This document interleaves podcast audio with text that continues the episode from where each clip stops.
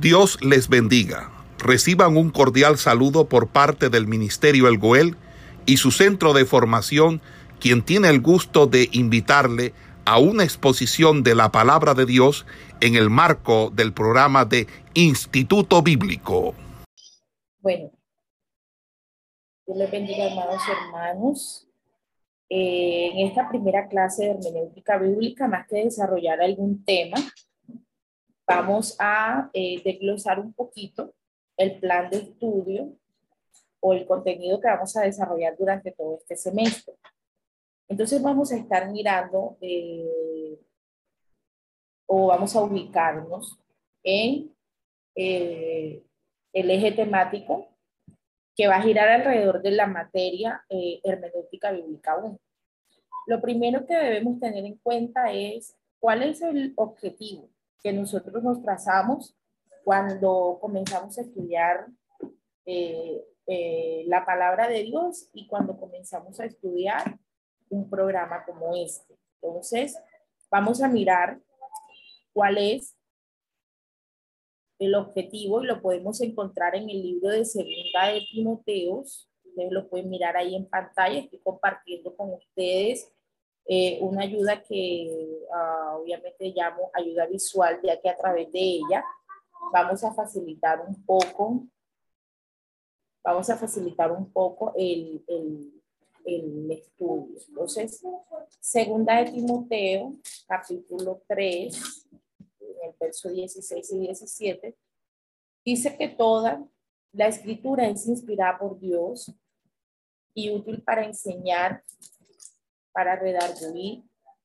y para instruir, para corregir y para instruir en justicia. Dice, a fin de que todo, de que el hombre de Dios sea preparado enteramente, sea perfecto, enteramente preparado para toda buena obra.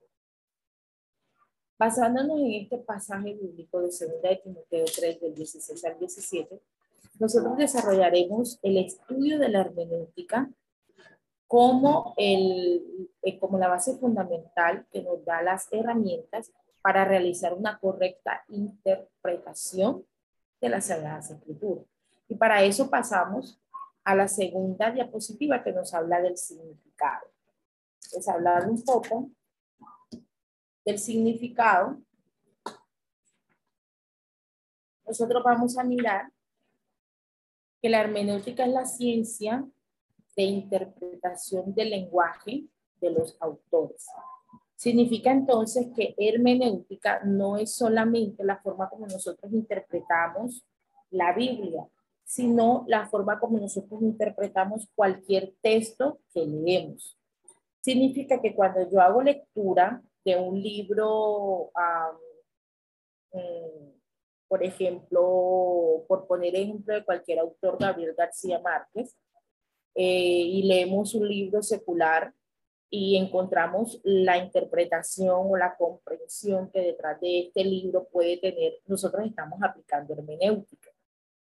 Eh, cuando nosotros leemos un periódico y aplicamos la interpretación de las noticias, estamos realizando hermenéutica. Cuando vamos por la calle y nos dan un, un flyer o un volante o un póster informativo volantico y nosotros leemos la información de la empresa o, del de, centro médico donde explican los servicios que están ofreciendo y las facilidades que usted puede tener para adquirirlo y usted realiza una comprensión de esa lectura, eh, usted está realizando de alguna u otra manera hermenéutica. Entonces es la forma como interpretamos el lenguaje escrito, la forma como interpretamos todo lo que leemos. Cuando usted está en su celular y puede ver alguna noticia en cualquiera de las redes sociales que usted puede acceder y usted interpreta, comprende y asocia la información que recibe, usted está realizando hermenéutica.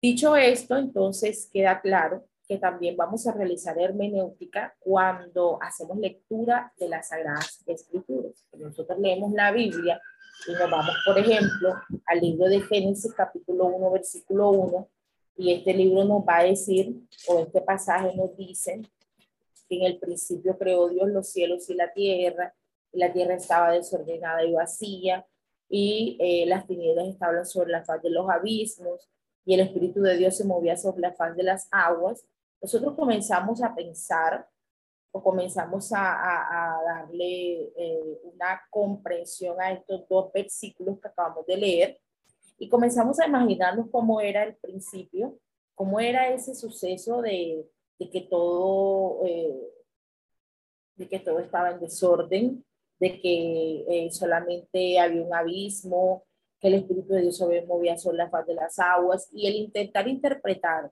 este pasaje nosotros estamos realizando hermenéutica. Entonces, hermenéutica es la ciencia de interpretación del lenguaje de los autores. Significa que es la capacidad de nosotros que nosotros tenemos para interpretar cualquier texto, ¿sí? Cualquier escrito, sea de forma física o virtual. Nosotros realizamos hermenéutica al día. Pero hay unas normas muy específicas para interpretar la Biblia.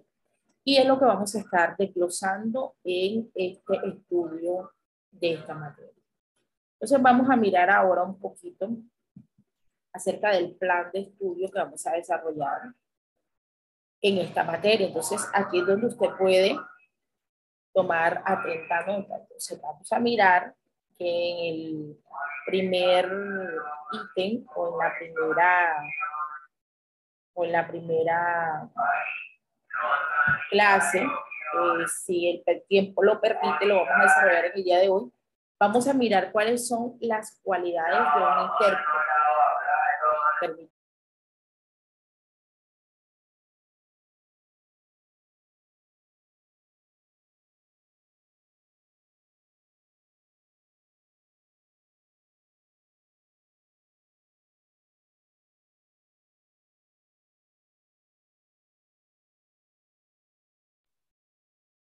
Muchas gracias. Entonces vamos a mirar eh, en el primer ítem del plan de estudio las cualidades de un intérprete. Entonces, quiero que de pronto no vaya a haber un poco de confusión. Nosotros no estamos estudiando el programa de intérprete de las Sagradas Escrituras, que es el otro programa de estudio de la Universidad del Goel. Estamos estudiando Instituto Bíblico. Pero a la hora de estudiar la palabra del Señor,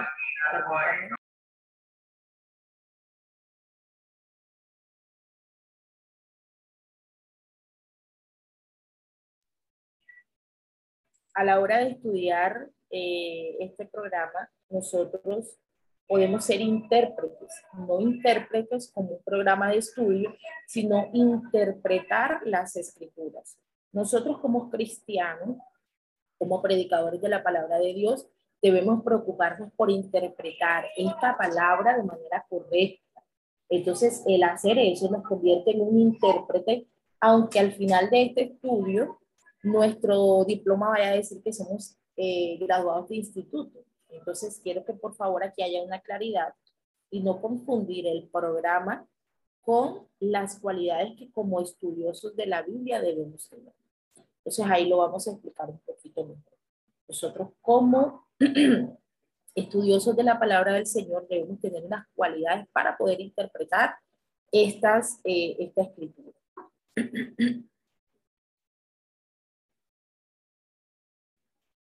Entonces, eh, hay unas cualidades físicas o seculares, que son las que vamos a mirar, pero también hay unas cualidades espirituales y las vamos a estar mirando en el desarrollo de la segunda clase. Vamos a estar mirando las consideraciones fundamentales de esta materia y dentro de esas consideraciones fundamentales vamos a mirar el concepto de la hermenéutica, las necesidades de la hermenéutica, Vamos a mirar también la interpretación en la comunidad de fe, es decir, en nuestra iglesia, eh, el tipo de interpretación que se debe tener a nivel interno de nuestra congregación. Vamos a mirar cuáles son los requisitos que nosotros debemos llenar como intérpretes de las escrituras, como estudiosos de la palabra. Hay unos requisitos que nosotros debemos preocuparnos por llenar. Hay unas características o cualidades, como lo decía para la clase número 2, y nosotros nos vamos a dotar de esa información para poder hacer la interpretación bíblica de una forma correcta. Vamos a mirar la última diapositiva del plan de estudio. Y en esta nos dice que vamos a mirar también la historia de la hermenéutica. Dentro de la historia de la hermenéutica vamos a mirar cuál es la definición de ella, de la hermenéutica. Vamos a mirar otra, otra clase que serían los principios de la hermenéutica, dentro de los cuales vamos a ver los principios generales. Y dentro de los principios generales vamos a mirar las 24 reglas de interpretación. Y es aquí, en este último ítem,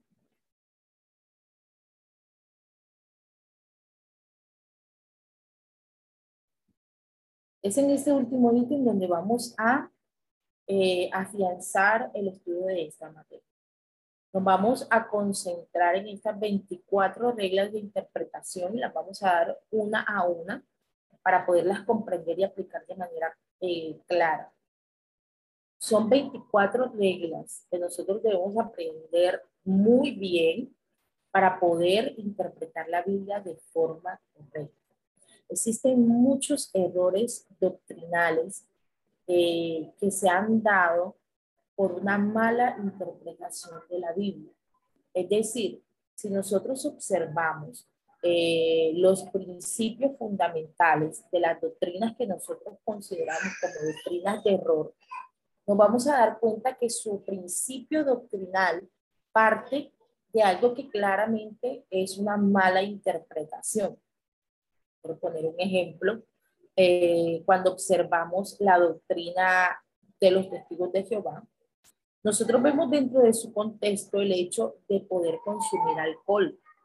Ellos consumen alcohol basados en los textos bíblicos que hablan de la palabra vino. Es decir, ellos parten del hecho de que Jesús convirtió el agua en vino y parten del hecho de que Pablo le dijo a Timoteo que tomara vino. Entonces, al leer estos textos y realizar la interpretación errada que ellos durante siglos han venido cometiendo, han considerado dentro de su doctrina que es legal consumir alcohol, pero que deben hacerlo en pequeñas porciones para no embriagarse.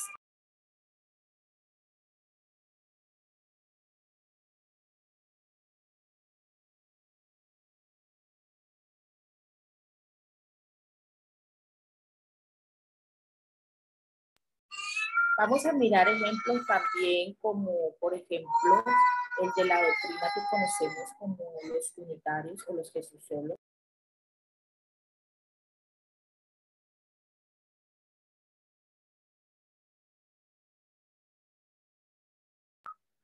Eh, esta doctrina toma por eje o por concentración de, de doctrina el hecho en el que Pedro le dice a los judíos ellos deben bautizarse en el nombre de Jesucristo. Entonces, todas estas consideraciones doctrinales de estas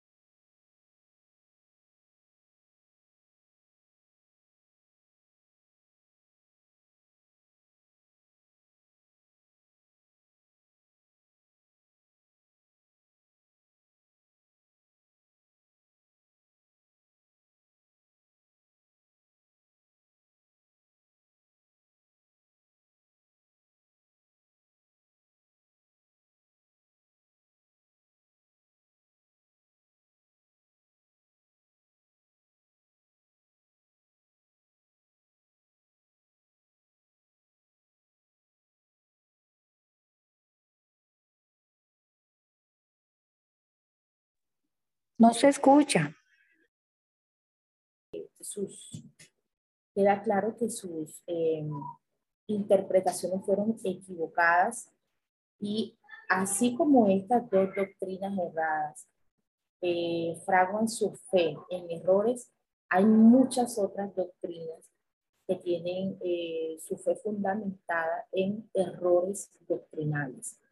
Entonces, nosotros en esta materia, con el favor de Dios, vamos a aprender estas reglas de interpretación que nos van a ayudar a evitar que a futuro nosotros seamos quienes terminemos interpretando las escrituras de una manera incorrecta y entonces terminemos enseñando algo completamente contrario a lo que realmente las escrituras quieren enseñar. Eh, vamos a estar mirando eh, que a partir de estas 24 reglas nosotros podemos comprender esos temas que bíblicamente son controversiales, cómo los podemos interpretar de forma correcta, cómo los podemos aplicar de forma correcta, cómo podemos llegar a entender cuál es la verdadera interpretación. Entonces, estas 24 reglas nos van a ampliar a nosotros el conocimiento para que eh, no seamos enredados por otros, primero que todo. Y segundo, podamos nosotros tener cada día más claridad y afianzar nuestra fe, nuestra doctrina, nuestra creencia en Jesucristo, basándonos en la Trinidad, la existencia de las tres personas de la Trinidad, y basándonos en que los principios que rigen nuestra doctrina son correctos, porque eh, estamos haciendo una correcta interpretación de la Biblia. Amén. Entonces, eh, yo los invito a estar muy atentos hasta a tomar atenta nota de, de, lo que vamos a estar enseñando en esta materia, ya que va a ser algo fundamental, no solo para poder graduarnos en este programa, sino para nuestro desarrollo o el desarrollo de nuestra misma vida en Cristo. Nuestra vida en Jesucristo eh, debe afianzarse cada día más porque nos enfrentamos a desafíos cada vez más grandes, nos enfrentamos a oposiciones cada vez más fuertes. La iglesia cristiana trinitaria está siendo confundida por herejes, está siendo confundida por personas que enseñan la doctrina de una manera deliberada, de una manera eh, este, guiada por sus propios deseos, tal como lo dice el libro de Judas. El libro de Judas dice que en los últimos tiempos se levantarán maestros eh, que enseñarán conforme al deseo y a la concupiscencia de su corazón. Entonces vemos que hoy en día se, se han levantado eh, en masa personas y maestros que enseñan la palabra movidos por el deseo de eh, obtener ganancias económicas. Entonces hoy en día enseñan acerca de, de, de comprar los milagros a través de algo que ellos llaman pacto. La palabra pacto es un término bíblico, porque Jehová realizó pactos con Abraham, con Isaac, con Jacob, y han tomado esto para tergiversar las escrituras y enseñar que nosotros hoy debemos y podemos, y es nuestra obligación realizar un pacto. En esta ocasión hay que dar una bonificación económica para poder recibir un milagro. Entonces, para que estos pastores herejes oren por una persona que está endemoniada, entonces tienen que pagarles un dinero. Entonces, eh, para que de pronto una persona ore por alguien que tiene una manifestación demoníaca, entonces les cobran por esto. Y es una práctica que se ha dado desde muchos años atrás, no es algo nuevo, es una práctica muy antigua que comenzó a realizar la Iglesia Católica en sus inicios, cuando cobraba la indulgencia y decía que todo el que moría sin ser bautizado era condenado y que ellos debían eh, a las personas que estaban a punto de morir eh, bautizarlas para que se salvaran, pero que aquel que había muerto sin ser bautizado estaba en lo que ellos llaman el limbo, y para poder sacarlo de allí, el cura, el, el papa que estaba en el momento, debía realizar oraciones, interceder él delante de Dios para que Dios lo sacara del limbo y lo llevara al paraíso. Y para que el papa o cura pudiera hacer estas oraciones, entonces la persona que, eh, tenía ese, esa situación, es decir, a quien se le había muerto el familiar sin ser bautizado y consideraba que está en el limbo, esa persona debía pagar una ofrenda que lo que era llamado las indulgencias, debía pagar ese dinero para que eh, el, el, cura o el papa pudiera hacer esta oración y entonces sacar del limbo a su ser querido y llevarlo a descansar en paz en el paraíso. Entonces estas consideraciones eran tomadas desde ese entonces y han ido cambiando los nombres y las formas de presentación y han llegado hasta hoy, hasta el siglo XXI, hasta nuestra era, con otro nombre y con otra forma de presentación. Pero nosotros vamos a aprender a identificar no solamente este, esta herejía, sino muchas otras a la luz de las escrituras, a la luz de la palabra. Eh, primeramente, eh, debemos realizar un autoanálisis para nosotros identificar de qué forma hemos realizado eh, procedimientos incorrectos y tomar las correcciones eh, necesarias. Y segundo, para identificarla en otros, guiarlos a la corrección. Y tercero, blindar nuestra vida o blindarnos de no eh, permitir que a nosotros llegue este tipo de errores o a nuestra congregación lleguen este tipo de errores.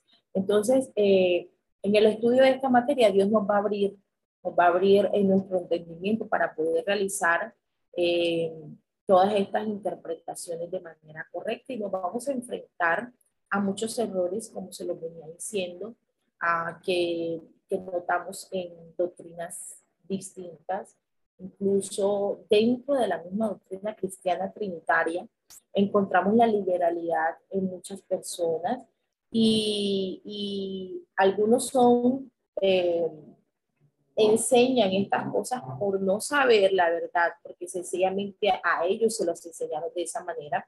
Pero nosotros estamos aquí precisamente para aprender y guiar a otros, para autocorregirnos y realizar los ajustes que debamos hacer en nuestra vida para poder eh, ser cada día más aceptos delante del Señor. Y con esto finalizo en la introducción del plan de estudio que vamos a realizar en, durante este semestre. Y para la próxima clase, el próximo sábado, estaremos empezando con las cualidades del intérprete, tanto las seculares como las espirituales, y iremos adentrándonos poco a poco hasta llegar a nuestro clima, que serán las 24 reglas de interpretación. Hasta aquí, si alguno tiene alguna pregunta, alguna duda o necesita aclarar, aclarar alguno de estos puntos, eh, puede intervenir, podemos finalizar la grabación.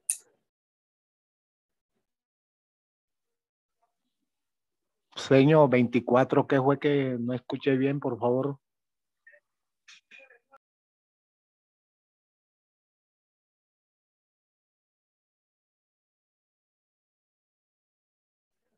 24 reglas de interpretación. En pantalla se los estoy presentando, se los estoy compartiendo.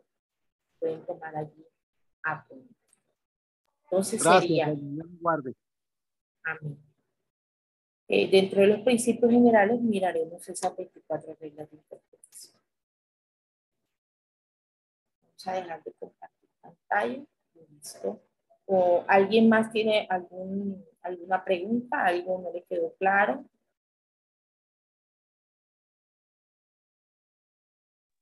Eh, Amada, disculpe, este, ¿usted va a volver a pasar eh, eh, esa parte del, del... Esperamos que este estudio haya sido de bendición para su vida y ministerio. A Dios sea la gloria. Este es el Ministerio El Goel, vidas transformadas para cumplir el propósito de Dios.